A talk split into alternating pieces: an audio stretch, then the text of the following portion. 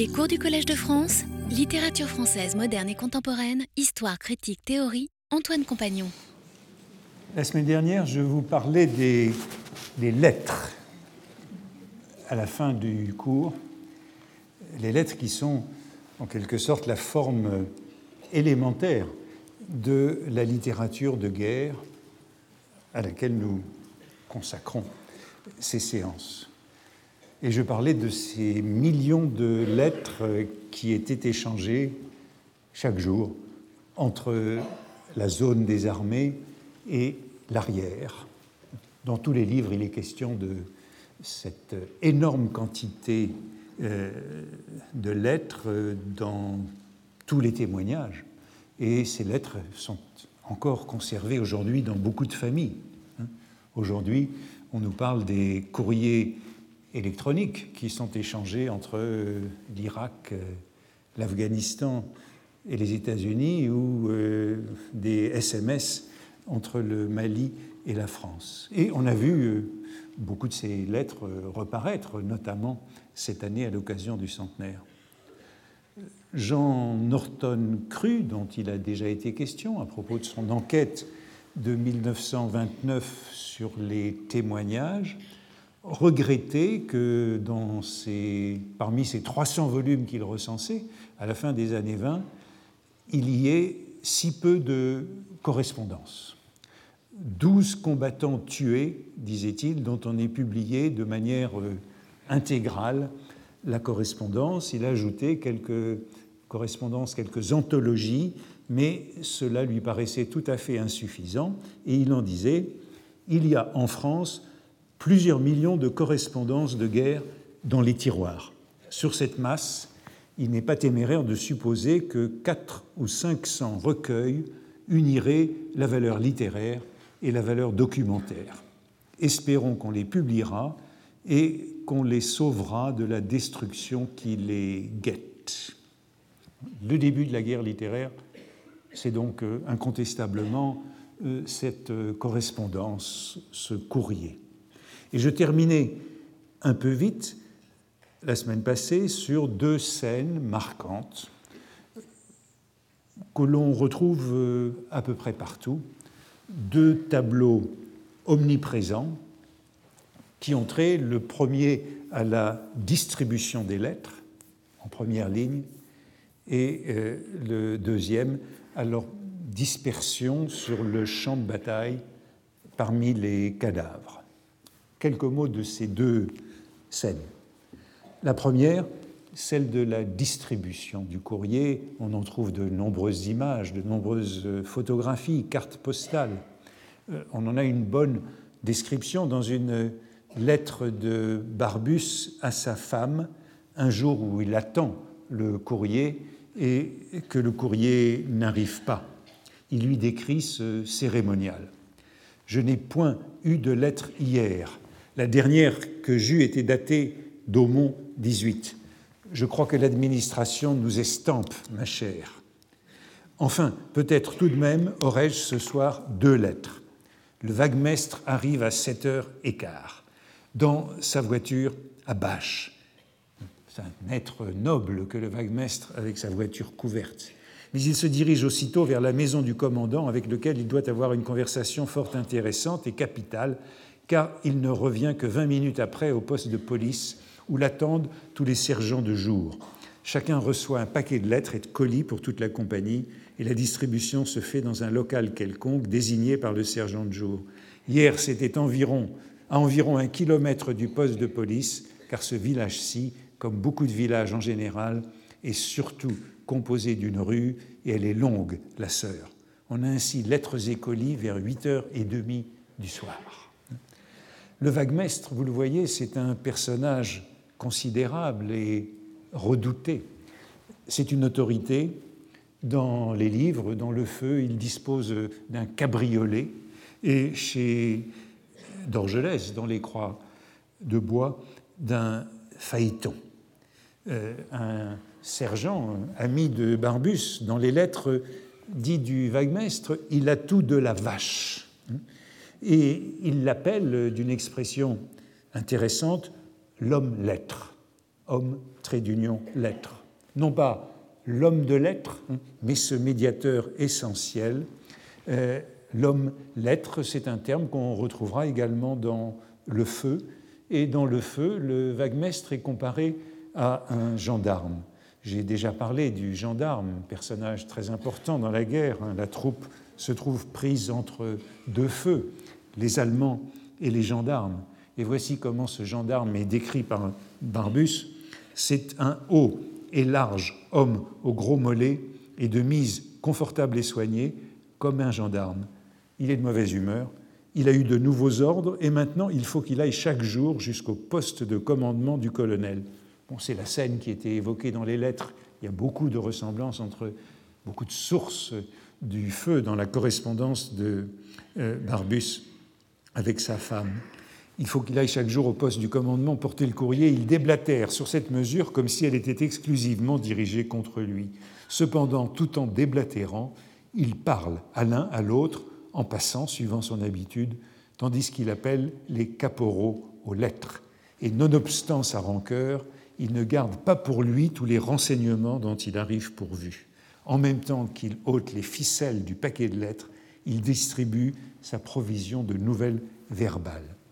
Ce vaguemestre est encore comparé par Barbus à un conteur d'histoire, sorte de rhapsode, de récitant itinérant qui sert de truchement entre l'avant et la zone des étapes, apportant les nouvelles du cantonnement, de l'état-major pour des hommes qui sont sevrés d'informations. Et Barbus ajoute, après cette scène où on voit l'importance de ce vaguemestre, que le rituel de la distribution, c'est le moment crucial de la journée, le moment des lettres, dit-il, est celui où l'on est le plus et le mieux ce que l'on fut, avec ce rattachement par les lettres euh, au passé, ce que l'on fut, à l'autre monde avec laquelle on en a fini et dont on est séparé, et c'est évidemment très important. Barbus, un jour sans lettre, écrit à sa femme Je viens de rôder autour de la maison où s'est installé le vaguemestre. On parle d'une panne de la voiture. la rumeur qui entoure ce moment important. Misère, je suis revenu tristement m'asseoir à cette table où, sur la toile cirée, je poursuis cette conversation à bâton rompu dont vous me pardonnerez l'intense banalité. Il y a beaucoup de questions sur ce déluge de lettres qui arrivent au front. Et la première, c'est sans doute celle-ci. Qu'en faire? Faut-il les conserver? Faut-il les renvoyer? Euh, C'est un dilemme qui est très bien posé dans un chapitre du feu sur la comparaison des fourniments chacun vide son sac pour euh, en voir le contenu, et l'un dit Moi, je, les, moi, je garde les lettres de ma femme, dit Blair, moi, je les lui renvoie. Moi, je les garde, les v'là. Eudore exhibe un paquet de papier usé, luisant, dont la pénombre voile pudiquement la noirceur. Je les garde, quelquefois je les relis. Quand on a froid et qu'on a mal, je les relis, ça ne vous réchauffe pas, mais ça fait semblant. Barbus, lui, renvoie systématiquement à sa femme les lettres dès qu'il les reçoit. Il les lit et il les renvoie, accompagnés de découpures de presse, d'autres papiers, tout ce qu'il peut amasser afin de constituer des archives, une documentation qui lui servira pour le projet de livre qui est très vite euh, conçu. On vient de me remettre votre lettre que je vous renvoie. Euh, il ne la garde pas pour ce moment euh, de consolation du soir. Euh, il joint d'autres lettres. Je joins mon petit cœur à cette lettre, une lettre que je viens de recevoir et à quoi je tiens beaucoup. Elle est du sergent R qui a été blessé à Crouy, au moment où il a vu de plus près le danger. Mais cette tendance documentaire qui consiste à accumuler, à collectionner, n'est pas seulement la sienne, mais elle sert à lutter contre l'oubli. Euh, voici encore quelques mots à la fin du feu sur euh, cette lutte grâce aux lettres. Quand je suis été en permission, j'ai vu que j'avais oublié bien des choses de ma vie d'avant. Il y a des lettres de moi que j'ai relues comme si c'était un livre que j'ouvrais. Et pourtant, malgré ça, j'ai oublié aussi ma souffrance de la guerre. On est des machines à oublier. Réflexion importante à la fin du feu et qui montre le rôle de ces lettres dans leur va-et-vient entre le front et l'arrière, c'est-à-dire le temps passé, l'autre vie. L'autre scène que j'évoquais très brièvement en conclusion mardi dernier, c'est celle des lettres qui s'échappent des poches des tués, qui se répandent sur le terrain, sur le champ de bataille, après la bataille, autour des cadavres, qui tournoient euh, comme des papiers emportés par le vent, des feuilles mortes. Il y a un souffle qui emporte les lettres je dirais un peu comme des âmes mortes, et le contraste est très violent dans ce passage du feu entre la lettre et le corps mutilé. Autour des morts, c'est la scène canonique, volettent des lettres qui, pendant qu'on les disposait par terre, se sont échappées de leurs poches et de leurs cartouchières. Sur l'un de ces bouts de papier tout blanc, qui battent de l'aile à la bise, et que la boue englue, je lis en me penchant un peu une phrase. Mon cher Henri, comme il fait beau temps pour le jour de ta fête. L'homme est sur le ventre, il a les reins fendus d'une hanche à l'autre par un profond sillon, sa tête est à demi retournée, etc. Ça fait partie de ces contrastes macabres que l'on trouve souvent dans le feu, mais qui rendent bien compte de cette image du champ de bataille jonché de papier jonché de lettres. Les lettres des ennemis tués font partie du butin de guerre avec les papiers quand on fouille les poches des morts.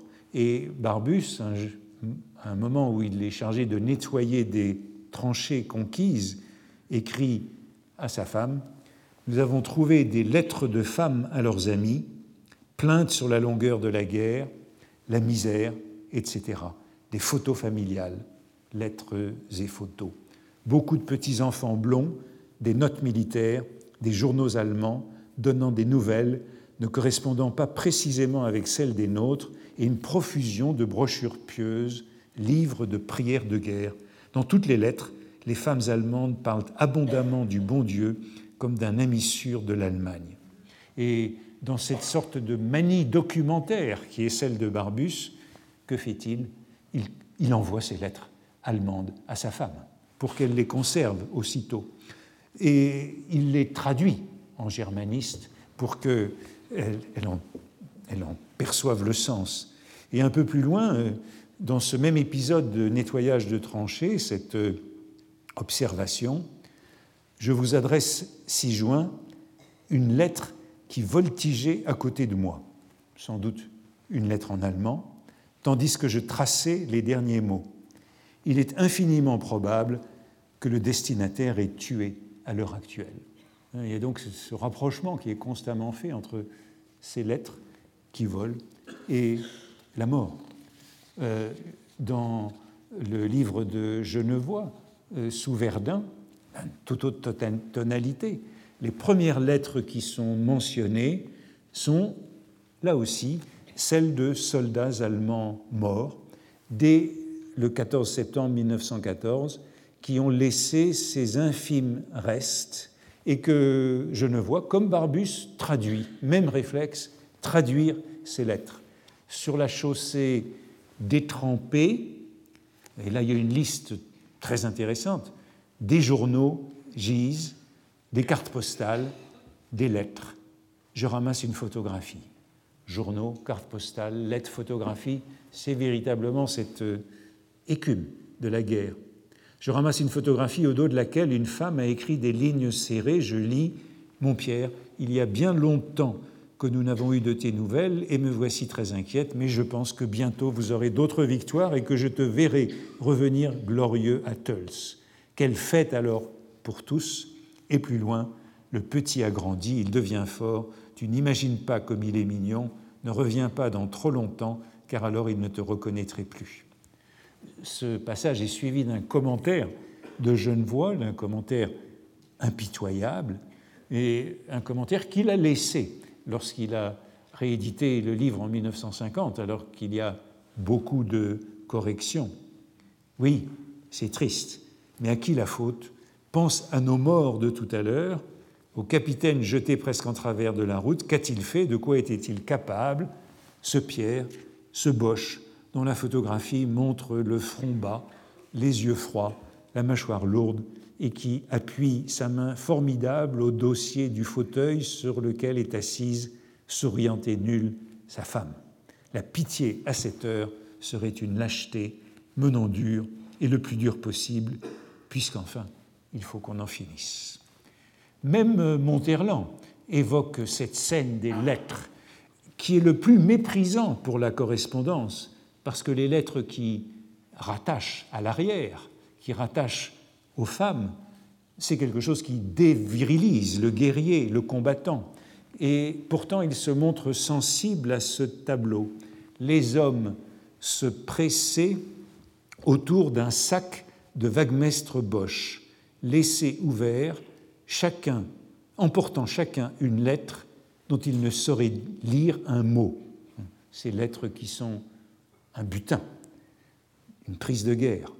Les premiers cadavres apparurent, avec ce rapprochement donc de la lettre et du cadavre. Mais euh, euh, est aussi capable de cette belle image lorsque Alban, le héros du songe, est à la recherche de son ami Priné, mort. Il ne sait pas encore durant la bataille. Et c'est la seconde citation. Au-dessus de cette cadavrée, un mot dont je n'ai trouvé que cette occurrence dans la langue française chez Monterland, hein, la plaine jonchée de cadavres. Au-dessus de cette cadavrée, tremblant dans cette sorte de buée que faisaient les âmes en s'envolant, avec leurs désirs inexaucés, avec leurs projets vains, avec leur bonheur pas vécu, avec la foule de toutes leurs choses coupées et piétinées avant la fleur, des lettres enflammées composaient la sentence de l'apôtre. Voici ceux dont les noms sont écrits dans le livre de vie. Ce ne sont pas les lettres de la correspondance, mais ce sont les lettres euh, de l'Apocalypse ou de Saint Paul sur, dans, sur le livre de vie. Et ces lettres qui voltigent, qui volettent après la bataille, sont bien comme euh, les âmes des morts qui s'échappent. Le service euh, postal, je vous le disais la semaine dernière, s'est organisé à l'automne de 1914 avec un souci du moral des troupes. Mais euh, les lettres pouvaient encourager aussi bien que décourager. Et je parlerai la, la semaine prochaine de cette notion de cafard, mot qui vient de la guerre, celui de cafard. Barbus rapporte par exemple à sa femme euh, cette chose vue, ou plutôt entendue. Et on voit là cette sensibilité à un monologue intérieur, à l'enregistrement d'une conversation. L'autre soir, avant de m'endormir, j'étais admis attentif à l'espèce de monologue d'un soldat qui lisait à mi-voix une lettre de sa femme et d'un ton désespéré commentait les moindres phrases. Soigne-toi bien, mon ami, pense à toi, dis-moi tout ce qui te manque, etc. Il murmurait, si ce n'est pas à pleurer de lire des choses comme ça, si ce n'est pas à se casser la tête. Ce pauvre type semblait un fou et me faisait profondément pitié. Dans les Croix de bois d'Orgelès, euh, l'un des personnages de Machy, qui est le plus proche du narrateur, attend une lettre de son amie, Suzy. Et pour être plus proche de cette lettre, pour la recevoir, euh, il s'est porté volontaire pour euh, la corvée. Prends les babilles. On avait vu le mot de babillarde la semaine dernière chez Sandra. Voilà ce mot de babi pour désigner les lettres. Prends les babilles de Machy, je vais toucher le cric, la l'eau de vie, les lettres et le cric. Les lettres Gilbert n'était venu que pour cela. Il avait demandé à aller à la soupe, quatre heures aller et retour, dans la boue gluante des boyaux, pour être sûr d'avoir la lettre de Suzy, la chercher lui-même dans le tas du fourrier. Cela faisait cinq jours qu'il n'avait rien reçu d'elle, cinq nuits qu'il rageait au créneau contre le vaguemestre, le fourrier, les cuistots. Cette litanie des petites autorités.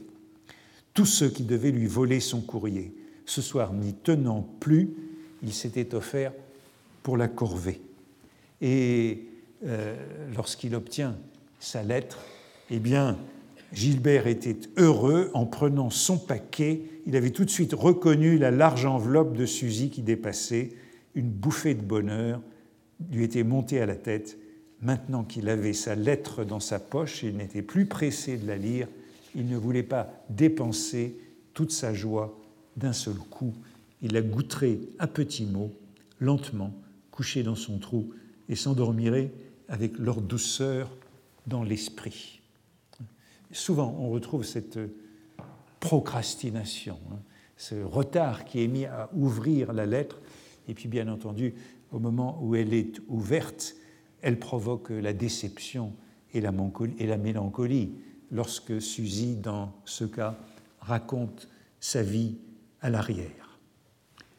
Comme contraste, on peut sans doute citer, comme je l'ai déjà fait à plusieurs reprises, le point de vue de Sandrard et le livre de Sandrard, évidemment, dans la main coupée, bien plus fanfaron pour euh, décrire ce rituel de la lettre. Lorsqu'il décrit, par exemple, son camarade Lang, il recevait un courrier de ministre et il répondait à toutes les babillardes, de nouveau ce mot, de ses amoureuses, leur écrivant des longues épîtres pleines de hauts faits héroïques imaginaires qui devaient les faire trembler.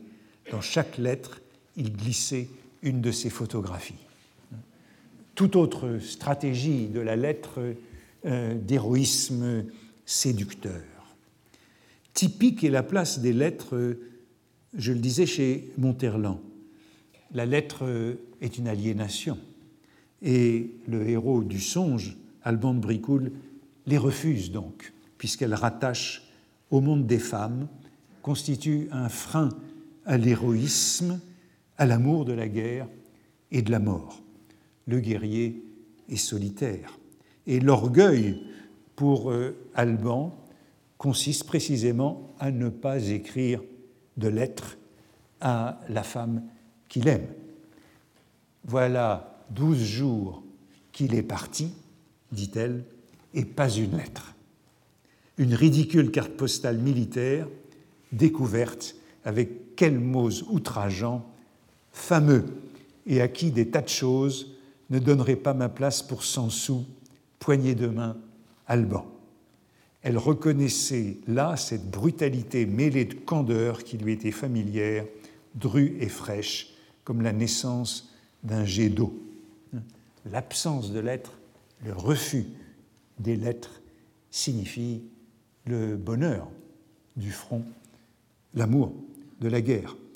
Bien sûr, ce serait à comparer avec les lettres cyniques que j'ai déjà évoquées que Monternon écrivait à sa grand-mère durant la même période à laquelle il narrait ses enthousiasmes pour de jeunes soldats.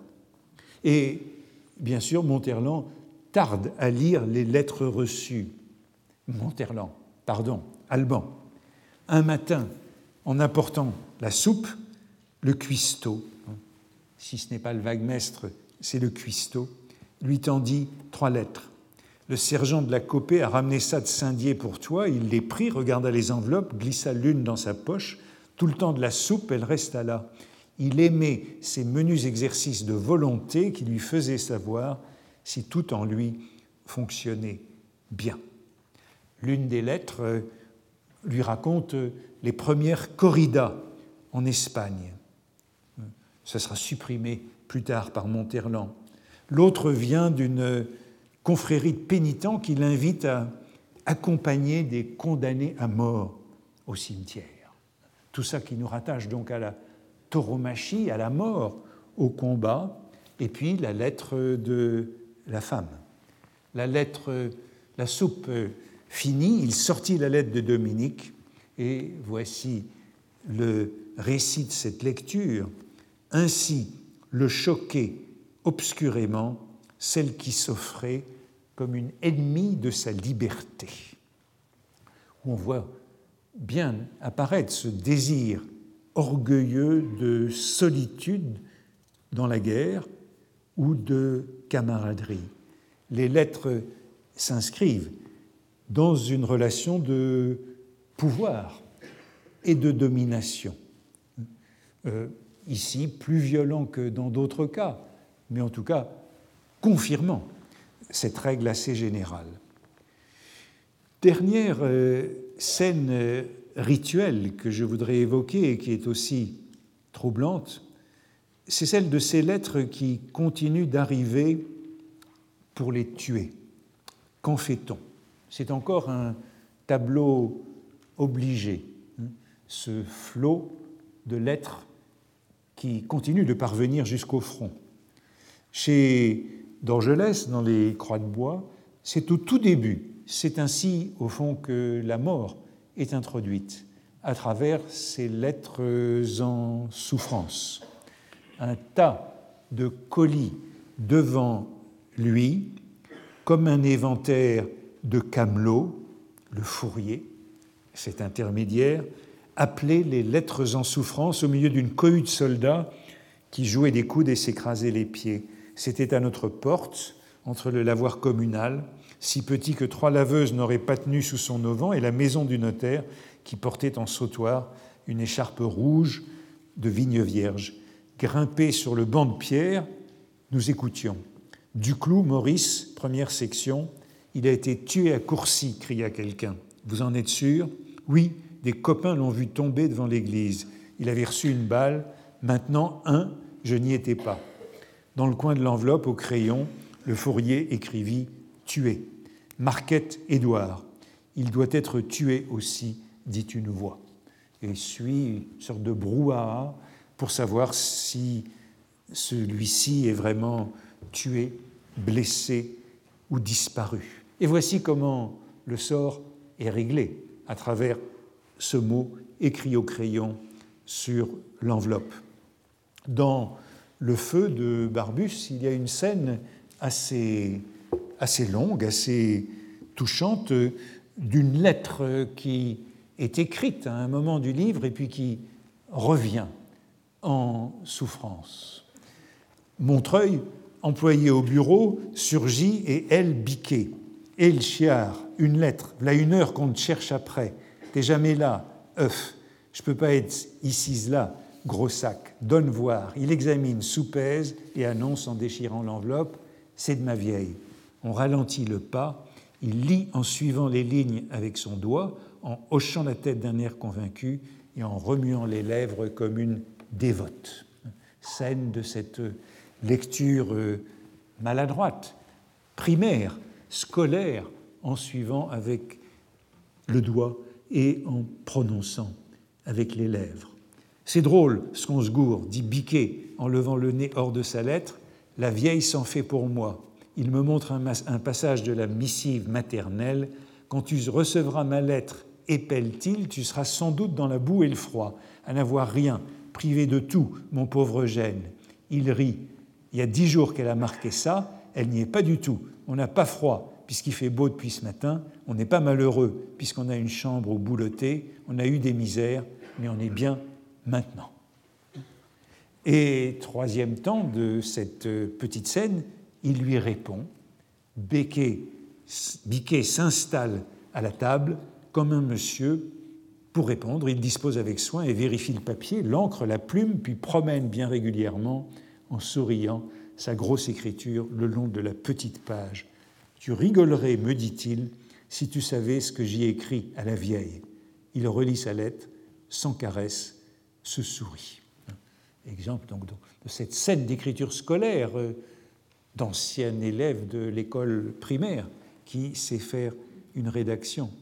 Or, euh, l'ironie veut que cette lettre revienne à l'escouade 200 pages plus loin dans le livre, après euh, la mort de Biquet, l'être perdu, l'être en souffrance, qui n'a jamais rejoint sa mère.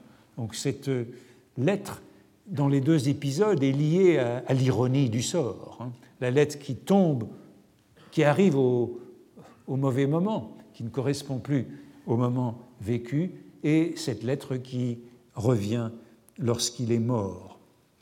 Euh, c'est un cycliste qui apporte la lettre.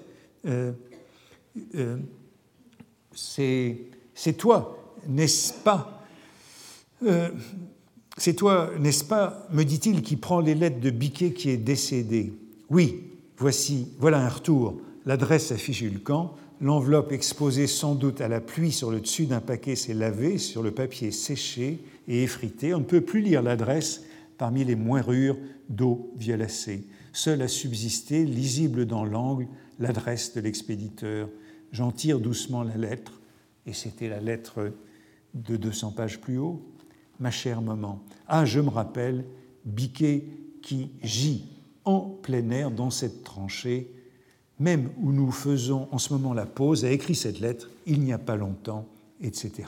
Et il lit cette lettre. Tu crois que je suis au froid, à la pluie, au danger? Pas du tout. Au contraire, c'est fini tout ça. Il fait chaud, on sue et on n'a rien à faire qu'à se balader au soleil. J'ai ri de ta lettre. Je replace dans l'enveloppe abîmée et fragile cette lettre qui, si le hasard n'avait pas évité cette nouvelle ironie des choses, aurait été, lue par sa mère après la mort.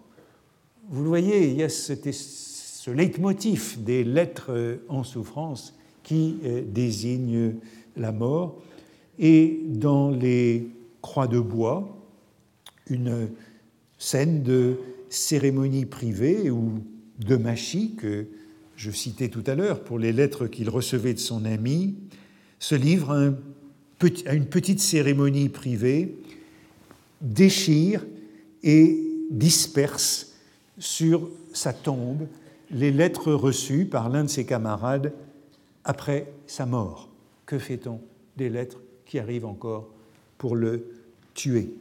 Depuis la mort de Nourri, il était arrivé deux lettres à son nom. On aurait pu les retourner avec le brutal avis de décès dans le coin, le destinataire n'a pu être atteint.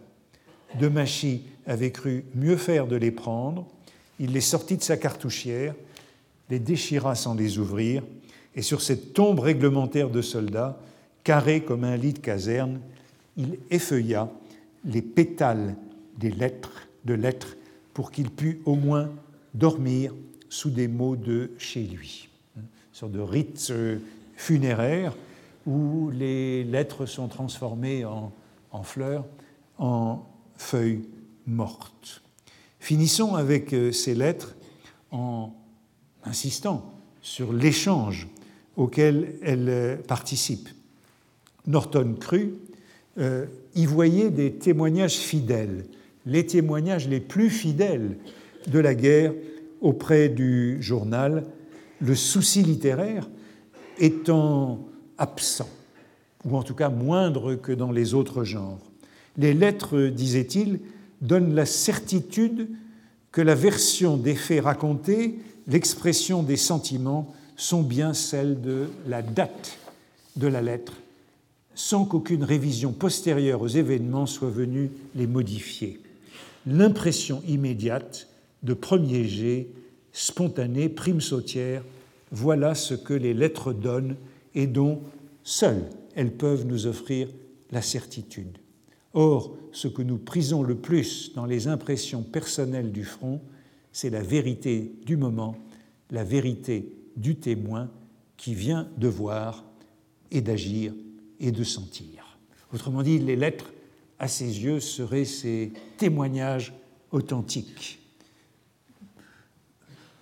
Nous savons que le destinataire est toujours en partie l'auteur de la lettre et on en a vu de multiples exemples dans ce que j'ai cité, et je rappelais l'autre jour les lettres d'Orgelès, qui écrivait à la même date à sa mère et à sa maîtresse après une opération, des versions très différentes de l'événement, cherchant à apaiser sa mère et à inquiéter sa maîtresse, ou en tout cas à se faire valoir auprès d'elle, et mentant sans doute aux deux, à l'une par discrétion et à l'autre par exagération, à l'une par ellipse et à l'autre par hyperbole.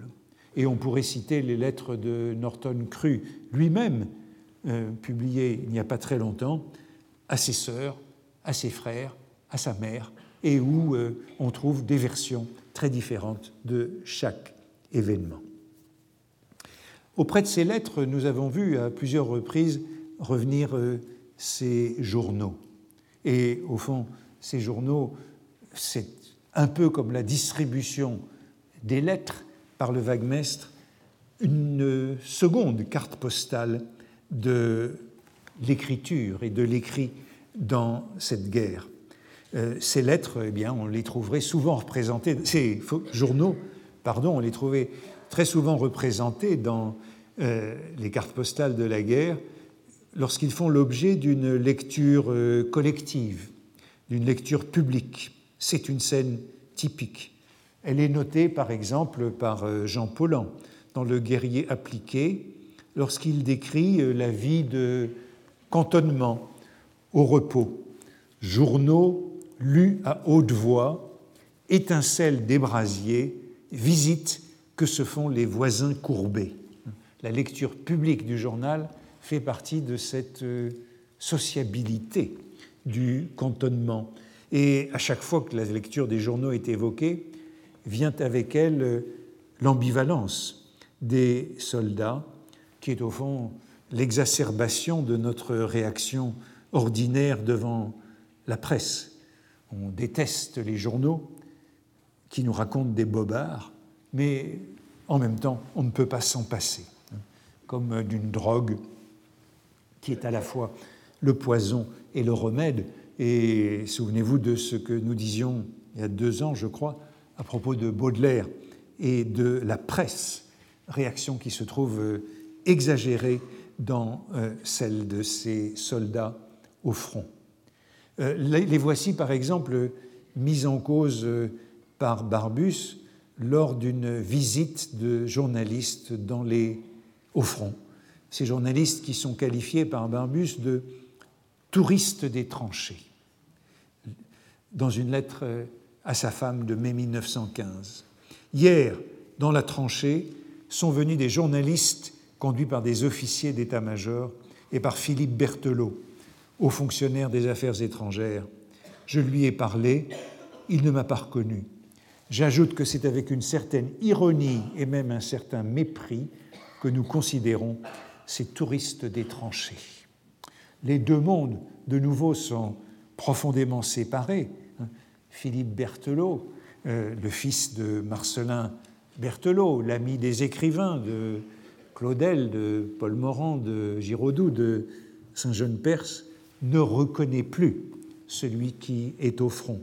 Euh, Philippe Berthelot, qui sera quelques mois plus tard le fondateur de cette maison de la presse qui servira à la propagande de guerre française et bien sûr le directeur de cabinet d'Aristide Briand euh, pendant euh, son mandat aux affaires étrangères.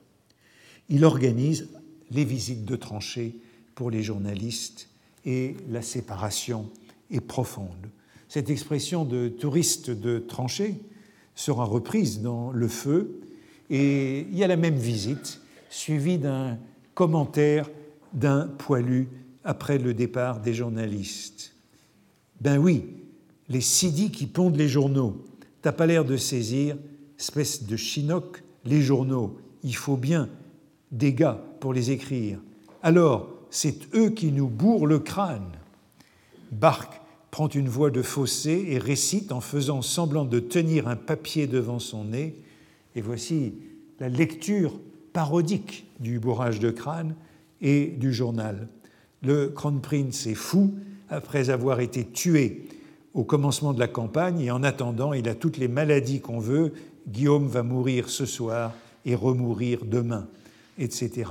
et un peu plus bas sur les tranchées, ce, lieu commun qu'on retrouve dans beaucoup de textes, on y est si bien avec l'eau, le gaz, les douches à tous les étages. Le seul inconvénient, c'est qu'il y fait un peu trop chaud l'hiver. Voilà donc la caricature de, cette, de ces journaux, des fausses nouvelles sur l'état de l'ennemi, ce résumé des clichés du bourrage de crâne et cette leçon d'ambivalence euh, qui est faite euh, immédiatement après et comme de juste par euh, le caporal. Je parlais l'autre fois de l'importance de ce caporal, de cette place cruciale qui est la sienne de cheville ouvrière. Ben quoi euh, Caporal Turicole, c'est pas vrai ce qu'on dit? Il y a un peu de vrai, mais vous abîmez les petits gars et vous seriez bien les premiers à en faire une tirelire s'il fallait que vous vous passiez de journaux. Oui, quand passe le marchand de journaux, pourquoi que vous êtes tous à crier moi, moi. Et puis, qu'est-ce que ça peut bien faire tout ça? s'écria le père Blair. T'es là à en faire une tinette sur les journaux, mais fais donc comme moi, y pense pas. Les journaux sont donc l'objet à la fois de cette méfiance et de la dépendance. On s'en moque et on ne cesse de les parodier. Dans les lettres de Barbus, l'un de ses camarades, proche, intitulé Médard, est en train de lire des choses fantaisistes qu'il invente.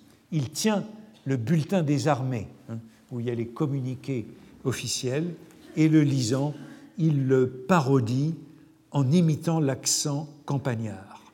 Cela dure depuis un quart d'heure et c'est drôle. Le garçon a un don d'improvisation extrêmement public. Personne n'est dupe de ces communiqués officiels, ni de la presse qui est généreusement distribuée, tel l'écho de Paris avec euh, les articles quotidiens de Barès. Peut-être que c'est le moment de faire un sort à cette expression de Barbus qu'on a vu employer, celle de bourrage de crâne. Euh, l'expression de bourrage de crâne est partout.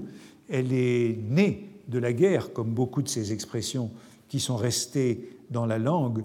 Et je l'avais cité déjà la semaine passée dans un passage de Genevois qui parlait, lui, des bourreurs de crâne. Euh, c'est l'expression qui semble avoir été la plus courante. On trouve par exemple dans les cahiers de Barès, puisqu'il était le chef des bourreurs de crâne, et tous ces journaux anarchistes et bochisants qui me traitent de bourreur de crâne. Ils disent quelque chose qui est selon une logique. En face d'eux, il y a ceux qui répètent Je maintiendrai. Ce qu'on qu'on nous reproche, c'est de faire opposition à la force étrangère qui veut nous pénétrer. Le bourrage de crâne, de, des bourreurs de crâne qui semblent avoir été d'abord introduits, vient de là et dit bien toute cette euh, ambivalence de la demande d'information et en même temps de la méfiance face à cette information. Et comme souvent, c'est Proust qui est le plus subtil ou le plus sceptique et qui observe le mieux cette ambivalence, qui dialectise le processus et qui suggère que les victimes du bourrage de crâne sont toujours consentantes. Il n'y a que des victimes consentantes de la presse. Proust, dans le temps retrouvé, le bourrage de crâne est un mot vide de sens. Eût-on dit aux Français qu'ils allaient être battus, qu'aucun Français ne se fût plus désespéré que si on lui avait dit qu'il allait être tué par les Berthas. Le véritable bourrage de crâne, on se le fait à soi-même, par l'espérance qui est une figure de l'instinct de conservation d'une nation, si l'on est vraiment membre vivant de cette nation. Autrement dit, euh, le, bourrage de crâne, il est euh, indispensable. Il est indispensable, comme le constate euh, Proust, mais peut-être était-il plus facile de penser cela à l'arrière qu'en première ligne dans les tranchées. Après les lettres et rapidement les journaux, je voudrais évoquer un moment les, carnets, qui sont au fond la troisième forme élémentaire de cette euh, littérature de guerre. En août 14, on n'est pas parti avec euh, des livres dans sa musette parce que la guerre euh, serait courte et ce serait une guerre offensive, mais on est parti avec des carnets. Et dans toutes les familles, avec les lettres, on a conservé ces carnets de guerre entamés le 1er août 1914, si bien qu'on a presque l'impression qu'il y a eu un mot d'ordre. Il fallait partir avec euh, un carnet dans sa musette pour noter son expérience suivant euh, un rituel qui vient peut-être euh, de l'école. Et on écrit tous les jours des lettres comme on tient ce carnet dans les débuts de la guerre. Je le disais, Barbus écrit tous les jours à sa femme, et il n'est évidemment pas le seul, mais on en a le témoignage. La première fois qu'il n'écrit pas sa lettre quotidienne, c'est au bout de six mois, en janvier 1915, à cause d'une opération sur laquelle justement il reste discret, ce qui nous montre bien qu'on ne dit pas tout dans une lettre et qu'on cherche à préserver le destinataire de cette lettre. Dans un premier temps, du moins, on ne dit pas tout. Euh, c'est le moment le plus dur de sa vie militaire. Chère petite, depuis le commencement de la guerre, Albi compris, là où il s'est engagé, voilà la première fois que je ne vous écris pas quotidiennement. Donc, en janvier, depuis le début du mois d'août. Vous vous souvenez de Genevois la semaine dernière, allant pour la première fois où il recevait des lettres en récolter 40.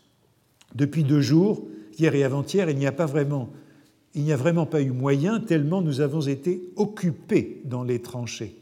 Occupés, bel euphémisme. Il ne décrit pas tous les morts autour de lui à cette occasion. Dans les tranchées cette fois-ci, quel bout, quel vase, quelle marche de nuit, dans quelle fondrière? Vous ne sauriez vous en douter, j'ai pris des notes. Malgré tout, il n'a pas pu écrire de lettres, mais il a pu prendre des notes dans son carnet. Et le carnet, nous le connaissons. J'ai pris des notes pour rédiger tout cela en détail. Je le ferai à tête reposée à notre premier moment de loisir. Mais à l'heure actuelle, nous sommes encore archi-bousculés.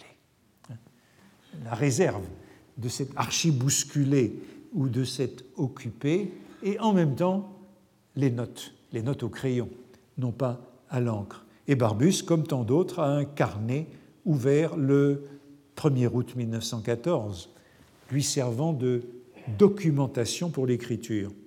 Et il écrit un peu plus tard à sa femme, dès le printemps 1915, comme documentation sur la guerre, je suis riche, je vous assure documentation, tout ce qu'il lui a envoyé petit à petit, euh, les lettres, euh, les archives, les expressions qu'il note dans son carnet. Et il possède un stylo, luxe du stylo plume dans la guerre, qu'il perd un jour en, dans une activité de nettoyage. Oui, j'ai perdu mon stylo en bossant avant-hier dans la plaine pour creuser un boyau. Il glissa dans la luzerne. J'en ai demandé, ou plutôt commandé un autre. En attendant, et vu les lenteurs interminables des transmissions postales, j'écris au crayon encre originaire d'Albi. Entre le crayon et le stylo plume, il y a le crayon encre pour euh, les moments où on ne dispose pas de mieux. Il y aurait sans doute une étude à faire sur ces instruments d'écriture dans la guerre. Euh, un certain nombre de ces anciens combattants passeront beaucoup de temps après la guerre à, à, repasser soigneusement à l'encre les lettres qu'ils avaient dû écrire au crayon pour qu'elles se conservent plus longtemps. C'est par exemple ce que fera euh, Norton Cru, dont les lettres au crayon sont repassées à l'encre. Euh, le stylo à plume dont dispose Barbus, c'est un stylo à réservoir et au fond c'est un instrument très récent, très moderne, inventé à la fin du XIXe siècle et dont beaucoup disposent déjà dans les tranchées.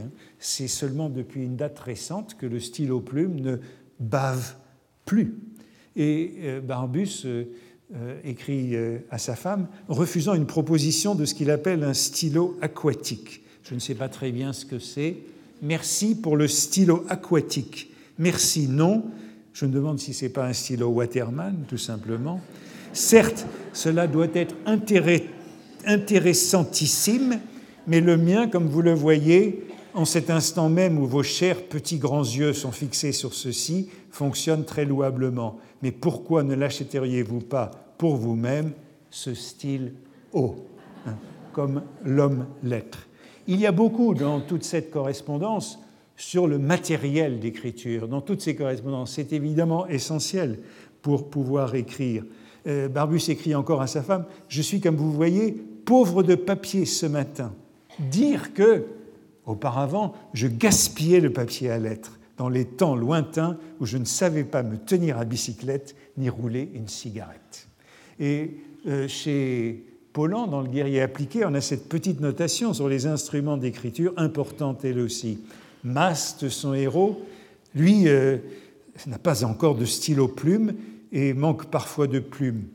Godino, le cycliste, importance du cycliste et de la bicyclette comme euh, élément de truchement entre l'avant et l'arrière, devait me rapporter de Compiègne, il allait faire les achats de la compagnie, du papier, un porte-plume et un encrier pliant, un encrier portatif en cuivre avec un réservoir de verre pour ceux qui n'ont pas encore de stylo plume. Et voyez le désir de ces instruments, je les pensais et les retournais en imagination de toutes les manières et me charmais de leur attente pendant un jour. Ce rêve du porte-plume au cantonnement. Sans doute faudrait-il, à propos de ces instruments d'écriture, évoquer aussi euh, l'appareil photographique, euh, qui est un instrument de documentation formidable. Barbus en, a un au front, comme Sandrard et comme beaucoup de soldats. Euh, dès le 14 février 1915, il réclame, à un moment où il est en première ligne, il réclame un appareil photo à sa femme et il veut un Kodak. Il écrit à son éditeur euh, en lui réclamant un, un petit Kodak. Je regrette de n'avoir pas à ma disposition un Kodak quelconque. Et il en veut à son éditeur qui ne lui en envoie pas. Quelle occasion unique il perd pour les illustrations des futures publications. Il est en train de penser à son livre et à ses illustrations. Et son ami Médard, dont j'ai déjà parlé, qui est sergent, lui aussi cherche un appareil photographique à pellicule. Et à cet appareil euh, photographique, euh, Barbus donne un nom euh, que je trouve très joli. Il l'appelle le pige-tout, avec un trait d'union. Je ne sais pas très bien d'où vient ce nom, mais il est partout dans ses lettres J'attends avec impatience le petit Pichetou, le charmant Pichetou que finalement sa femme lui procure. Les autobus parisiens, dit-il, quand il, enfin il l'obtient, passent devant moi, tandis que je me repose. J'en ai pigé un avec, un avec Pichetou. Vous verrez. Et plus loin, il envoie une photo de lui à sa femme, faite par l'entremise du Pichetou sosie du sergent Secaldi, le docteur Chayol, médecin-major, chef du service dont je suis le commensal dans l'actuelle période du bois des A, un pichetou sosie numéro 2 et d'autres pichetou sosie innombrables familles fonctionnent à présent dans notre région. Voilà un sens de piger euh, qu'à vrai dire j'ignorais jusque-là. Hein. Piger, euh, prendre, euh, saisir, attraper et aussi comprendre au sens figuré. Mais pige est un mot très riche euh, en français. Faire la pige à, vaincre quelqu'un, puis à la pige du journaliste. Piger pour photographier. je l'ignorais, mais je crois comprendre que cela existait. C'était le terme du temps de cette guerre. Et j'ai trouvé un autre exemple en français contemporain, un français contemporain de la guerre. La foule se presse autour d'un photographe juché sur une échelle qui pige les groupes. 1920. Et euh, dans Le Feu, on a cette très belle expression qui, qui, combine ces différents sens. C'est au moment d'un passage d'une compagnie de territoriaux, donc des vieillards, et l'un des soldats dit Non, mais pige-moi la photographie de ce petit bas du cul. Pige-moi la photographie de ce petit bas du cul. Donc la, piger la, c'est le visage lui-même plutôt le bas du cul, qui devient la photographie. On prend donc des notes partout, y compris avec des piges-tout. Et Barbus, bien sûr, y fait allusion dans ce célèbre chapitre sur les gros mots du feu, ces gros mots qui étaient censurés dans son feuilleton de l'œuvre, ce qui le mettait en rage. On les remplaçait par des synonymes atténués puis après ses protestations par des points de suspension, si bien qu'il a introduit ce chapitre crucial sur les gros mots. C'est un chapitre qui devait marquer Céline et qui n'est pas sans importance pour euh, le populisme dans la littérature française de l'après-guerre. Dis donc, toi qui écris, tu écriras plus tard sur les soldats, tu parleras de nous, pas Mais oui, fils, je parlerai de toi, des copains de notre existence. Dis-moi donc, il indique de la tête les papiers où j'étais en train de prendre des notes. Le crayon en suspens, je l'observe et l'écoute. Il a envie de me poser une question. Dis donc, sans te commander, il y a quelque chose que je voudrais te demander. Voilà la chose. Si tu fais parler les troufions dans ton livre, est-ce que tu les feras parler comme ils parlent ou bien est-ce que tu arrangerais ça en loose doc? Ces rapports aux gros mots qu'on dit. Euh, présence euh, des gros mots qui fait problème puisqu'ils sont censurés à cette date dans l'œuvre et que Barbus se, débat euh, avec la direction du journal. C'est l'occasion d'une petite digression sur cette démocratie des tranchées ou cette illusion de démocratie dans les tranchées sur le brassage social l'abolition des frontières de classe, euh, la fraternité du front. Euh, puisque, comme je le disais, cette euh, littérature de guerre n'est pas sans incidence sur la littérature populiste de l'entre-deux-guerres. il y a eu un, et, plus tard sur l'œuvre de Céline ou de Giono. Il y a eu euh, un livre intéressant publié à l'automne euh, dernier, 2013, sur le sujet euh, que vous avez peut-être vu passer de Nicolas Mario, intitulé Tous unis dans la tranchée, les intellectuels rencontrent le peuple. Et le livre montre justement les limites de cette égalité sociale de la tranchée. Barbus, qui est un simple soldat, qui refuse de passer caporal, qui garde ses distances avec euh, les officiers, n'en fréquente pas moins euh, systématiquement les sous-officiers, ces deux sergents que j'évoquais, euh, Médard et un autre. Et ce sont des, mobilisés, ce ne sont pas des sergents d'active, mais c'est auprès d'eux qu'ils popotent, comme on dit. Et Drieux-La Rochelle, quand on relit la comédie de Charleroi, dans la comédie de Charleroi, euh, ce que raconte Drieux-La Rochelle, c'est euh, le début de sa guerre où il n'est, si mes souvenirs sont bons, même pas encore euh, caporal. Mais il n'en dispose pas moins de ce qu'on appelle un, un, tampon. Le tampon, c'est l'ordonnance du sous-officier. Drieux, soldat de première classe, a un domestique à Charleroi en, août 14. Et il écrit par exemple Je maniais ce fusil avec lequel j'avais si peu tiré que je savais à peine démonter, me faisant toujours aider de mon tampon. Euh, le jeune bourgeois parisien est incapable de de démonter et de remonter son arme et se fait aider par son domestique. Limite donc de cette démocratie de la tranchée et dans le feu. dans le feu, il y a un passage qui avait particulièrement scandalisé euh, Norton Cru, où Barbus écrivait ceci euh, Pas de profession libérale parmi ceux qui m'entourent. Des instituteurs sont sous-officiers à la compagnie ou infirmiers. Dans le régiment, un frère mariste et sergent au service de santé, un ténor cycliste du major, un avocat secrétaire du colonel, un rentier caporal d'ordinaire à la compagnie hors rang. Ici, rien de tout cela. Nous sommes des soldats combattants, nous autres. Il n'y a presque pas d'intellectuels, d'artistes ou de riches qui, pendant cette guerre, auront risqué leur figure au créneau, sinon en passant ou sous des képis galonnés. Déclaration de Barbus euh, que, contre laquelle Norton crut s'élever euh, violemment et qui, en effet, est largement erronée puisqu'il n'y a pas de milieu dans la population française où il y a eu plus de morts que parmi les élèves de l'école normale supérieure de la rue d'Ulm.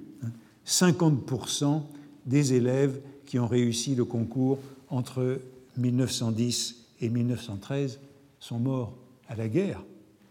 Nulle part on ne trouvera la même proportion qui s'explique par le fait qu'ils se sont tous retrouvés comme des jeunes officiers d'infanterie. Il n'y a pas eu de catégorie sociale qui a été plus anéantie que les jeunes normaliens des promotions de la, des années 1910 à 1913. Par exemple, les polytechniciens ont été beaucoup épargnés puisqu'ils étaient dans l'artillerie et que la proportion des morts dans l'infanterie parmi les soldats, c'est un quart des soldats, un tiers des officiers et la moitié des normaliens. Le souci de Barbus, c'est donc de ne pas avoir l'air bourgeois dans les tranchées, mais l'écriture, la tenue d'incarner, c'est incontestablement un signe de classe, de social standing, comme dit Norton Cru, qui est anglophone. Et je terminerai sur euh, l'évocation de ce moment de douceur du foyer de Genevois, euh, écrivant son carnet en pleine guerre en octobre 14 dans une maison occupée où on peut reconstituer un peu d'intimité. Maintenant, la porte fermée, je suis seul. Avec lui, son ordonnance, bien sûr, est violée, un brave garçon taciturne et dévoué. Je n'éprouve plus la navrante impression qui toujours me serre le cœur au spectacle des demeures violées. Celle-ci, pour un temps, s'est close à l'intrusion des passants elle se recueille au calme. Je veux que ce calme ne soit point troublé. Assis devant la table, fumant ma pipe, j'écris, je note mes souvenirs. Ma plume trotte, ma pipe tire bien. De temps en temps, un coup de canon assourdi fait vibrer les murs et pousse à l'intérieur de la chambre le drap qui bouche la fenêtre. Je l'entends à peine, mais les craquements du bois qui brûle dans l'âtre attirent mon attention, la retiennent. J'aime ce pétillement du feu et l'ascension dansante des flammes. La douceur du foyer en pleine guerre, eh bien, c'est ce qui est possible pour celui qui, qui prend des notes, qui a une plume et qui restitue ce climat d'écriture. Voici le début donc, de cette littérature de la guerre. Merci. Retrouvez tous les contenus du Collège de France sur www.colège-2-france.fr.